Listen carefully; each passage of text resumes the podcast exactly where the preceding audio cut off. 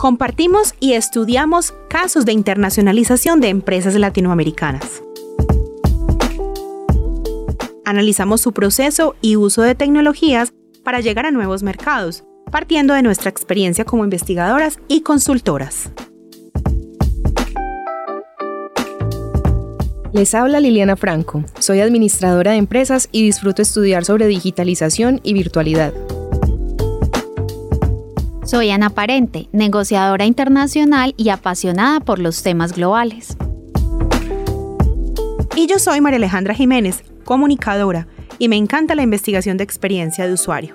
Este es El Efecto Monarca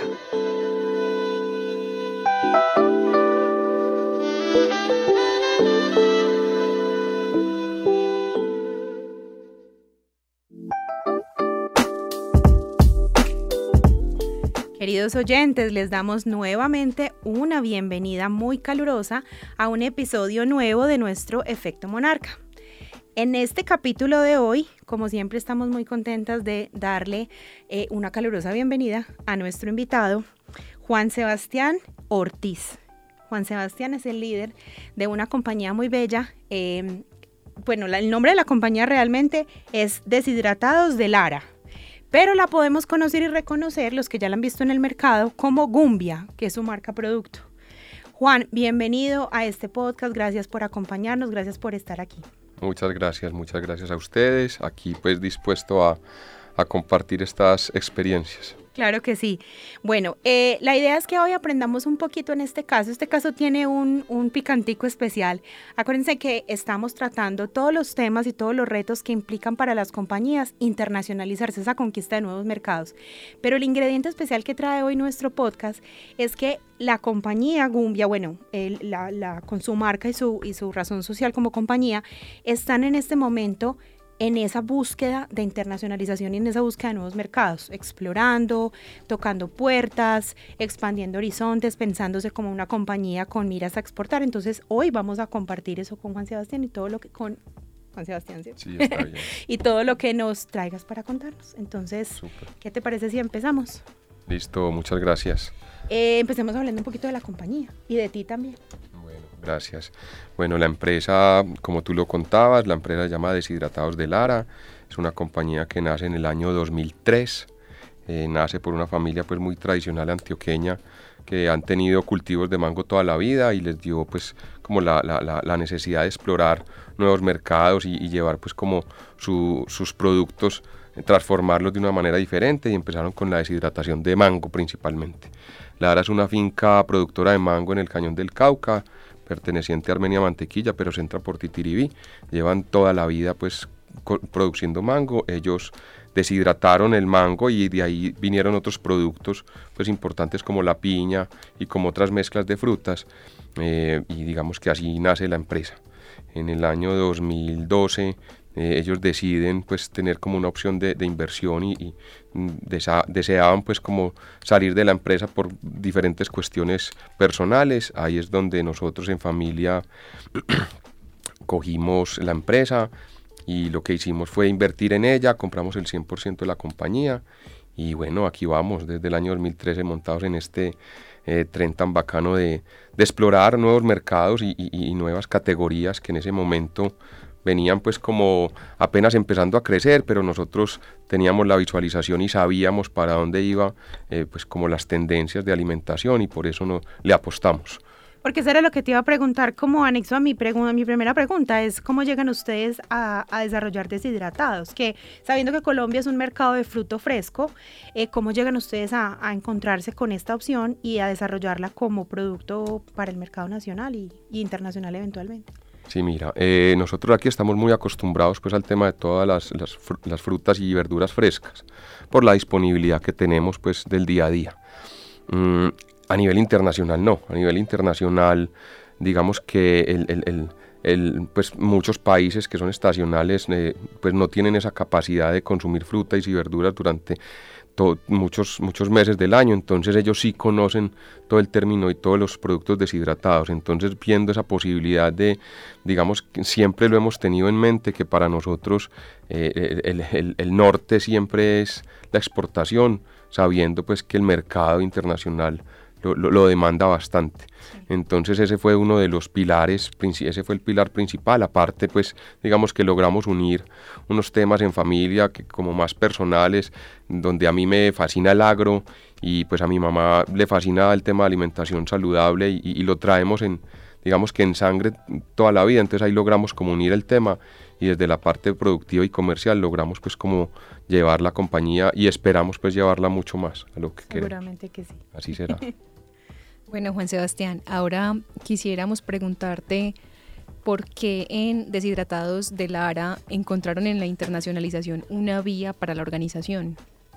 Bueno, eh, la queremos encontrar, pues ahí vamos. Eh, todavía no la hemos eh, pues llegado a ese fin, pero ¿Por qué? Porque mira, nosotros en la disponibilidad en Colombia, para las personas es muy fácil consumir una fruta fresca, ¿cierto?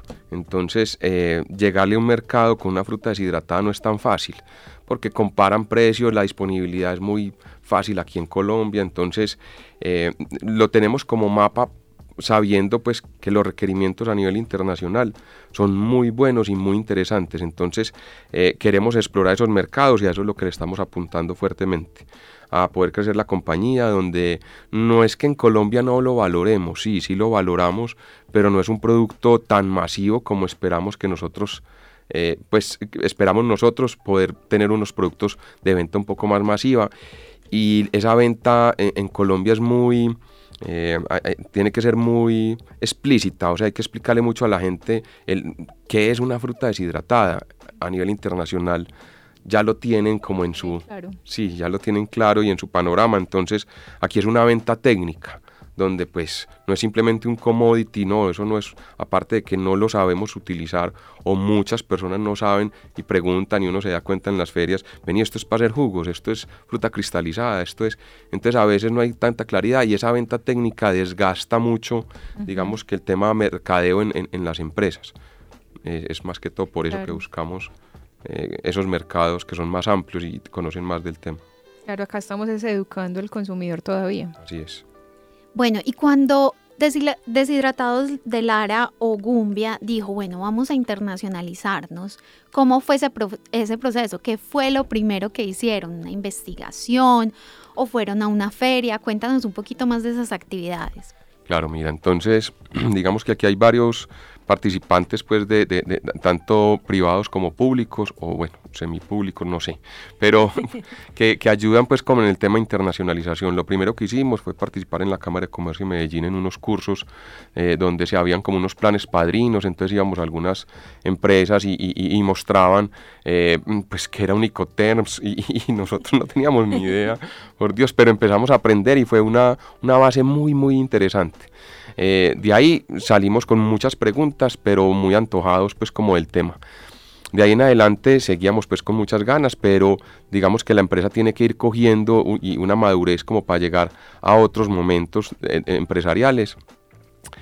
Y el siguiente paso fue eh, en una convocatoria que hubo de Impulsa Colombia, em, que se llama un programa Aldea en ese programa, digamos que hicimos un, ellos hacen unos análisis internos en las compañías y deciden por cuáles lados apoyan el crecimiento de las empresas. Digamos que decidieron tres, uno de ellos fue la internacionalización y lo que hicimos fue, ellos ponían unos recursos en una bolsa donde para los tres proyectos que debíamos cumplir eh, debíamos aportar, pues eh, conseguir unas eh, empresas o instituciones eh, que le lideraran y le ayudaran a uno a conocer un poco más a nivel internacional. En ese momento hicimos el trabajo con EAFIT, pues digamos que contratamos a EAFIT con esa bolsa de dinero, pero que Impulsa pues directamente lo paga. Hicimos unos análisis internacionales, una locura, bacanísimos, donde definimos y, encontramos lo que pensábamos y sabíamos pues que, que existía, pero no lo teníamos dateado, ¿cierto? pero encontramos unas cosas muy interesantes a nivel Canadá, pues indiscutiblemente es el país que, lleva muchos años en tema de alimentación saludable y fuera de eso poder adquisitivo y fuera de eso necesidades de frutas en algún, sobre todo tropicales. Pues de ahí seguimos Estados Unidos, pues que por la cantidad de personas, pero también, también es viable, Europa también es muy viable y aquí en, en, en, en, en Sudamérica también tenemos países como Chile que vas, que, tienen eh, algunas frutas, pero no tropicales. Entonces empezamos a conocer un poquito el panorama y de ahí tenemos como las bases como para empezar a pensar. De ahí ellos nos entregaron, entre los entregables, nos dieron pues como el país destino haciendo un estudio y fue Chile que definimos, porque las barreras de acceso en Canadá son un poco mayores en papelería, en Estados Unidos pues la barrera no es tanto barrera, pero de pronto el idioma impacta y, los empaques, que es un tema importante, en Chile ya están, aunque están en inglés y en español los nuestros actuales como snacks, pero, pero en Chile era un poco más fácil porque las barreras eran menores, entonces le empezamos a apostar a Chile y bueno, ese fue como, como el, el inicio. Bueno, hay como 20 mil cosas que se me ocurre para preguntarte. Ah, Ojalá hayan 20 mil respuestas. No, ¿sabes por qué? Es porque estás haciendo muy bonito, de una manera muy bonita todo el recorrido de varias cosas. Primero, de la noción de la investigación. Mira que Tú hablas de dos cosas que lo ponen como en paralelo. Una es, tú nos dices, ya en la investigación encontramos cosas que ya sabíamos, pero no las teníamos dateadas. Entonces ahí se mezclan dos cosas, mezcla el olfato del negociador y el olfato del empresario, que conoce su mercado, conoce su producto, conoce hasta dónde se puede extender, y la investigación, que es la que te va a dar de facto, em, te va a minimizar de pronto el riesgo y te va a dar de facto sí, tome la decisión, así hágalo por acá. Porque tú mencionabas Canadá, Estados Unidos, Europa, son muy buenos mercados, pero vienen las barreras técnicas que nos dicen en la operación otra cosa. Claro. Entonces nos vamos a empezar a arriesgar por mercados naturales. Entonces mira que de una manera muy, muy entretejida, muy desde la experiencia nos estás contando eso que en la teoría hemos visto. Y esa era mi pregunta. En la organización y en la empresa, ¿qué es todo lo que ha pasado al interior? Para gestar la idea final?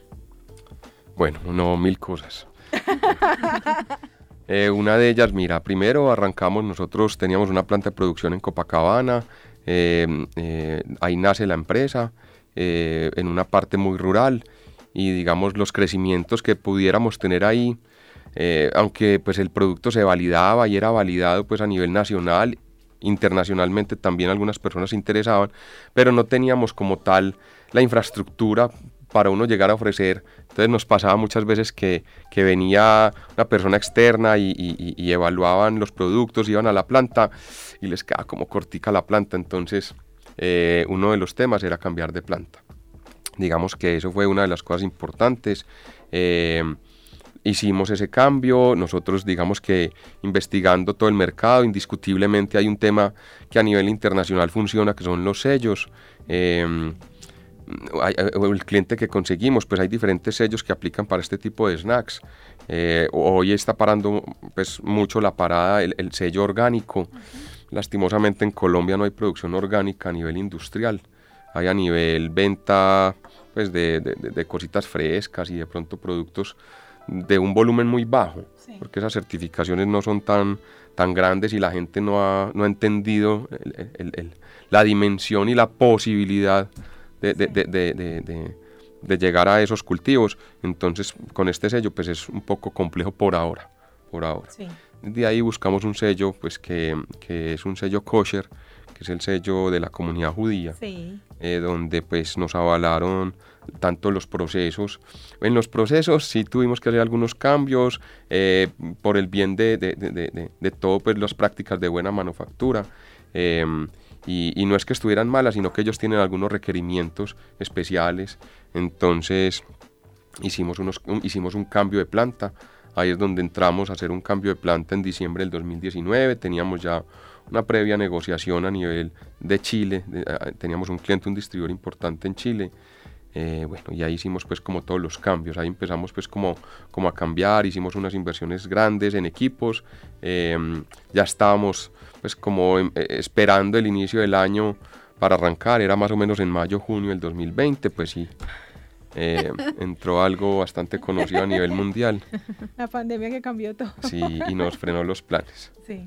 Entonces, eh, pero digamos que dentro de la organización, pues eh, sí, son pasos y, momentos difíciles, pero creo que todo eso le hace a uno pues como arrancar como con más ganas y con más fuerza, ya teniendo un sello pues que, que es interesante a nivel internacional, la comunidad judía pues fuera de que tiene poder adquisitivo, los no judíos también se avalan de este tipo de sellos sabiendo que es un tema de calidad.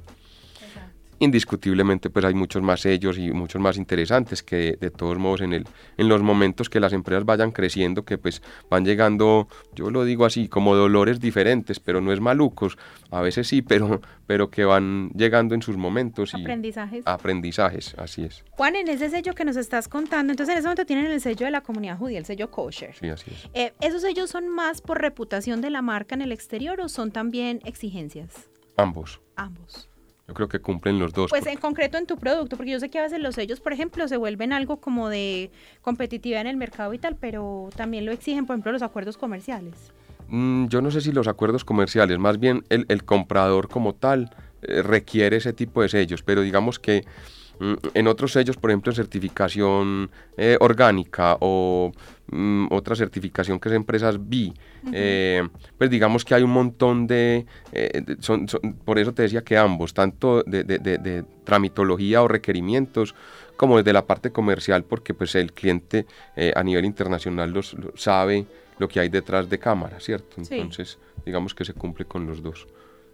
Ay, qué interesante esa percepción, que sea el mismo cliente el que lo diga, pues yo, yo conozco mi mercado, yo sé que la gente que me va a pedir y mejor que de una vez el proveedor lo traiga. Por ejemplo, el, chileno fue así, ¿cierto? Él necesitaba el, el, el, sello para poder tener esta comercialización en su país, porque tenía una, una, ya unos clientes como ya muy, pues ya establecidos que sabían que ese tipo de productos tienen un detrás de cámaras importante en temas de trazabilidad, de limpieza, de buenas prácticas. Muy bien. ¿Y qué productos particularmente están o están pensando exportar? Perfecto, mira. Yo creo que esto todos los días aprendemos cosas diferentes y, digamos que para nosotros eh, siempre lo habíamos tenido como en mente hacer snacks, pues o, internacionalización, internacionalizar mango y piña que son los productos pues que más, más trabajamos y más deshidratamos en la empresa. Pero nos hemos encontrado que la piña sí es interesante, el mango muchas partes del mundo lo produce y a unos costos diferentes, mucho más bajos. De diferentes calidades sí, pero a veces es difícil competir solamente con calidad. Eh, porque pues ahora la gente sí necesita calidad, pero precio también. Entonces a veces eh, se, obvia el tema de precio o de calidad, eh, sabiendo, no, más, más de calidad que de precio. Entonces, digamos que hemos, nos hemos dado cuenta que hay productos diferenciadores como frutas más exóticas. Hoy, por ejemplo, eh, tenemos requerimiento de uchuva deshidratada, que viene en un crecimiento a nivel internacional impresionante fresca, pero asimismo fresca viene detrás la deshidratada. Europa como tal es un gran consumidor de uchuvas y, el Oriente Medio impresionante, impresionante. Pero también hay requerimientos normales, pues en Brasil llegamos a tener una orden de compra de, de, banano deshidratado para Brasil, por ejemplo. Entonces uno diría, pues banano es muy, muy común, sí, pero, pero hay todavía gente que lo necesita. Entonces digamos que todos los días nos vamos encontrando cosas como diferentes, pero, pero gracias a Dios siguen habiendo oportunidades.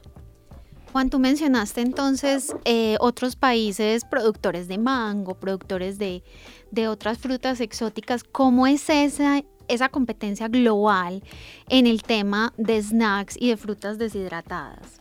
Sí, mira, es bastante interesante la pregunta porque, pues, si visitamos algún mercado estadounidense, por, pues que de pronto hayan productos, eh, snacks deshidratados, encontramos de todas partes del mundo y hay de todas las calidades. Eh, lo que sí no encontramos es productos eh, que tengan una sensación a, naturalidad. O sea, hay mucho producto orgánico, mucho, mucho, mucho producto orgánico, pero, pero o la gente piensa que solamente por tener el sello tiene una buena experiencia. Y a la final, eh, si hay mucho producto deshidratado a nivel mundial, pero las calidades de todos somos diferentes. Yo, le, yo, pues yo tengo un dicho muy popular y es que todos nos amarramos los zapatos de una manera diferente. Y así mismo pasa la deshidratación. Entonces hay clientes que para que mi producto es buenísimo por su sensación de naturalidad, aunque no dure tanto como duran en otros países que les ponen dos años. No sé cómo harán, mm. si es, si es 100% natural. Entonces ahí digamos que las competencias se abren dependiendo de qué quieres mostrar y qué quieres dar. Eh, yo te cuento pues que las experiencias que hemos tenido es que gente que recorre pues el mundo y, eh, por negocios y, nos llaman, nos felicitan, dice, probé esto saliendo de Colombia en un aeropuerto y, pues hay diferenciación, sí la hay.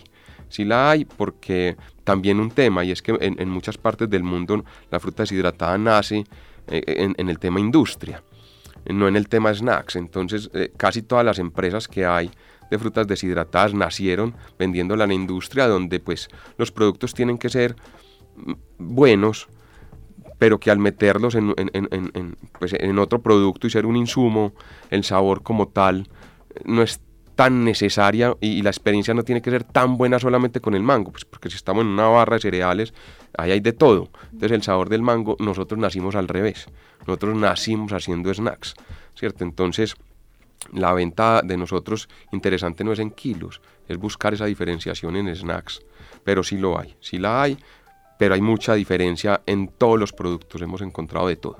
Juan, ¿y participan en ferias o eventos internacionales? Actualmente no, digamos que la, eh, a ver, la primera feria, si la podemos hablar, bueno, no, no es una feria. Eh, ruedas de negocio Pro Colombia, eh, teníamos la primera que íbamos a participar, por lo mismo que les contaba que es un crecimiento como de la empresa, una maduración. La primera era para la semana del 16 de marzo del 2020. era la rueda, sí, era la macro rueda, era la, pues yo no sé si la primera vez, pero casi siempre se hacen en Bogotá y esta ahí iba a ser en Medellín. en Medellín. Sí. en Plaza Mayor. Esta iba a ser pero ellos se van turnando. Pero esta era la primera vez que iba a ser súper grande que le iban a hacer en Medellín, porque yo me acuerdo que eso fue lo primero que suspendieron. Sí, claro.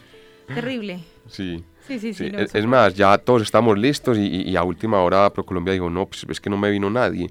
Pues vinieron muy poquitos porque aquí apenas estaba entrando el virus, pero en otras partes ya estaba más adelantadito. Entonces digamos que esa, e, eso se hizo virtual y lastimosamente pues tener un comprador de frente donde solamente a mí me, me, miren por una lista de precios y una lista de precios no sabía nada. ¿cierto? Entonces, ¿con quién me van a comparar? Pues vení, hablemos con un producto que los, lo mires, lo las, lo sintas, lo veas, porque eso es lo que hay que crear, como una experiencia que el cliente diga, wow, pues esto me conectó la vista, el olor, el olfato y el gusto. Pues es una buena experiencia. Entonces, no, ese fue el primero, después hicieron otra virtual y ahora hace como dos meses en Cali hubo otra vez una eh, personal, pues personal, eh, presencial. Así es, presencial y, y ahí sí pudimos estar y ahí hicimos unos muy buenos contactos y ahí vamos trabajando. Bueno, es que me, me, pones a pensar cuando estabas diciendo que de crear la experiencia con todos los sentidos, entonces me estaba imaginando el stand de Gumbia en una feria internacional pensando precisamente en que es un producto que pues a la vista es muy llamativo para conquistar a todos aquellos compradores internacionales que, que por sus países no están inmersos en fruta, que no, no han visto un mango en la vida real y que esto es lo más cercano a una fruta totalmente natural, entonces me estaba como imaginando ese escenario y eh, teniendo en cuenta como mi pregunta que venía y era ese apoyo redes internacionales. Tú nos mencionaste que en esos intentos de ruedas de negocios y lo que ha hecho ProColombia has conocido buenos contactos. ¿Por qué lo preguntamos? Porque muchos de nuestros entrevistados nos han hecho énfasis en las redes internacionales para las experiencias de internacionalización y exportación. Entonces, ustedes en este momento están haciendo eso, primero como un entramado de contactos o cómo lo están manejando. Mira, yo creo, digamos que orgánicamente nos han llegado, bueno, orgánicamente han llegado algunos clientes y otros que en los que estamos trabajando lo hemos hecho mediante estas ruedas de negocio. Em, digamos que ProColombia ha sido un, muy buen aliado en el tema. Em, eh, hemos estado ahí pues, desde hace dos años eh, y, y, pues con ellos hemos, nos han llegado varias propuestas que venimos trabajando para poder llegar a la internacionalización. Digamos que la idea es esa, o hay un tema bastante importante que que, a nivel internacional los, los, pedidos son extremadamente grandes. Los volúmenes. Los volúmenes, sí. Entonces eso digamos que ha sido una barrera para nosotros, la, la principal, eh, ha sido los volúmenes de los pedidos que lastimosamente no se han podido llegar a, a, a, pues hacer los negocios. Entonces eh, lo que tenemos son una base de datos, unos clientes como ya eh, pues visualizados, los tenemos mapeados, digámoslo así, y con eso cuando vamos llegando, cada vez, ahora estamos en un plan de expansión interno en la empresa para poder pues aumentar la capacidad de planta Em, y pues muchas preguntas nos hacen si, si, si podemos comprar con otras empresas y, y, en esas estamos tratando de buscar alianzas, estratégicas eh, que a veces no son fáciles, pero, pero hay que buscarlas. ¿Qué es lo más difícil para llegar a cumplir con esos volúmenes? A nivel de producción, por ejemplo. Mira, eh, eh, el core de mi negocio se llama deshidratar. O sea, el core de mi negocio no es comprar fruta fresca. Sí, pues claro, es insumo. no es pelarla, no, es horno. Esa es la dificultad mayor, pues capacidad de horno. Porque cantidad de fruta la hay, eh, en diferentes momentos del año están diferentes eh, zonas del país donde uno va, se va pues como consiguiendo. Eh, no nos casamos con un solo mango, entonces tratamos de que en un paquetico de mango vayan dos, de pronto dos tipos diferentes de mango, porque a veces escasea uno, entonces de pronto puede haber dificultad en el sabor entonces tratamos pues como de tenerlo, pero, pero son muy parecidos, eh, al ojo pues las personas que no conozcan se pueden parecer, pero pues sí hacen diferencia. Entonces digamos que la dificultad ha sido capacidad de planta, esa ha sido la, la, dificultad mayor. Bueno, pero yo sé que poco a poco con todo lo que están haciendo. Sí, claro. Eh. Acuérdate que estamos hablando de todo ese proceso que están viviendo en fresco. Mientras está sucediendo, lo estamos conversando. Sí, claro. Em, digamos que nosotros siempre nos gusta preguntarle a nuestros invitados por consejos y recomendaciones para los que vienen atrás. Los que vienen atrás tuyos son los que están todavía netamente en mercado doméstico y no han tocado estas puertas. No han tenido su primera macro rueda, no han tenido su primer contacto con proveedores internacionales. ¿Qué les recomiendas tú para dar ese paso en cualquier sector? Claro, mira, yo creo, cuando nosotros llegamos a la empresa, llegamos en un mundo que no conocíamos más, pues nada entonces yo hago como la analogía de que nosotros compramos una tractomula y no la sabíamos ni prender. Hoy yo creo que me parqueo en reversa donde quiera, ¿cierto? Entonces primero es conocer del negocio, ¿cierto? Es venga, crezca, crezca en Colombia, valide su producto, mire qué posibilidades tiene de mejora y aprenda bastante, bastante, equivóquese bastante para tratar de disminuir esos riesgos el día de mañana, ¿cierto? Y pues muy interesante, nosotros también podíamos haber cogido otro, otro camino y es hacer, pues con esas órdenes de compra grandes, haber crecido de una manera exponencial. Y, creo que de pronto hubiera sido también buena, no sé, pero no, no, no, me tocó vivirla, pero creo que el proceso, el debido proceso se debe llevar, ¿cierto? Es venga, primero gatee, después camine y, después aprenda a correr. Creo que, que, que, aprender y validar eso en un mercado local donde, donde puedas aprender todos las, los parámetros que pueden variar y que de pronto no, no los tengas como en, tu, en tu día a día. Creo que eso es lo importante.